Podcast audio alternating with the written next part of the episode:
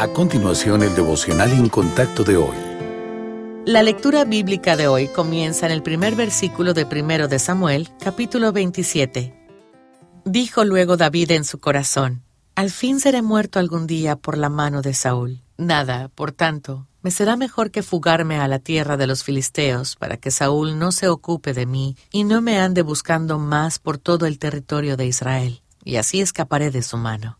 Se levantó, pues, David, y con los seiscientos hombres que tenía consigo se pasó a Aquis, hijo de Maoc, rey de Gad, y moró David con Aquis en Gat, él y sus hombres, cada uno con su familia. David con sus dos mujeres, Ainoam Jezreelita y Abigail, la que fue mujer de Nabal, el de Carmel. Y vino a Saúl la nueva de que David había huido a Gad, y no lo buscó más. Y David dijo a Aquis, Si he hallado gracia ante tus ojos, séame dado lugar en alguna de las aldeas para que habite allí. Pues, ¿por qué ha de morar tu siervo contigo en la ciudad real? Y Aquis le dio aquel día a Ciclag, por lo cual Ciclag vino a ser de los reyes de Judá hasta hoy. Fue el número de los días que David habitó en la tierra de los filisteos, un año y cuatro meses.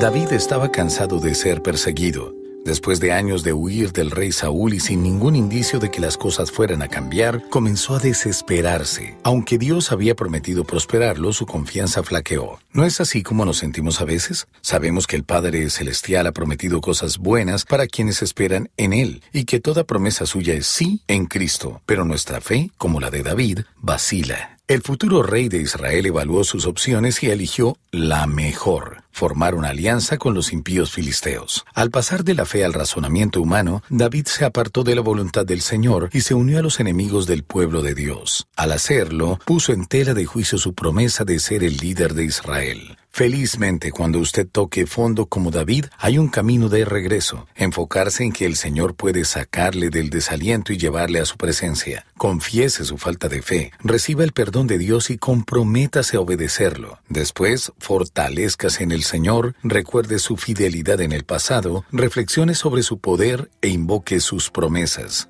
Por último, decídase a confiar a Dios su futuro y pida la ayuda de su Santo Espíritu. ¿No quisiera usted marchar por el camino que conduce al Padre?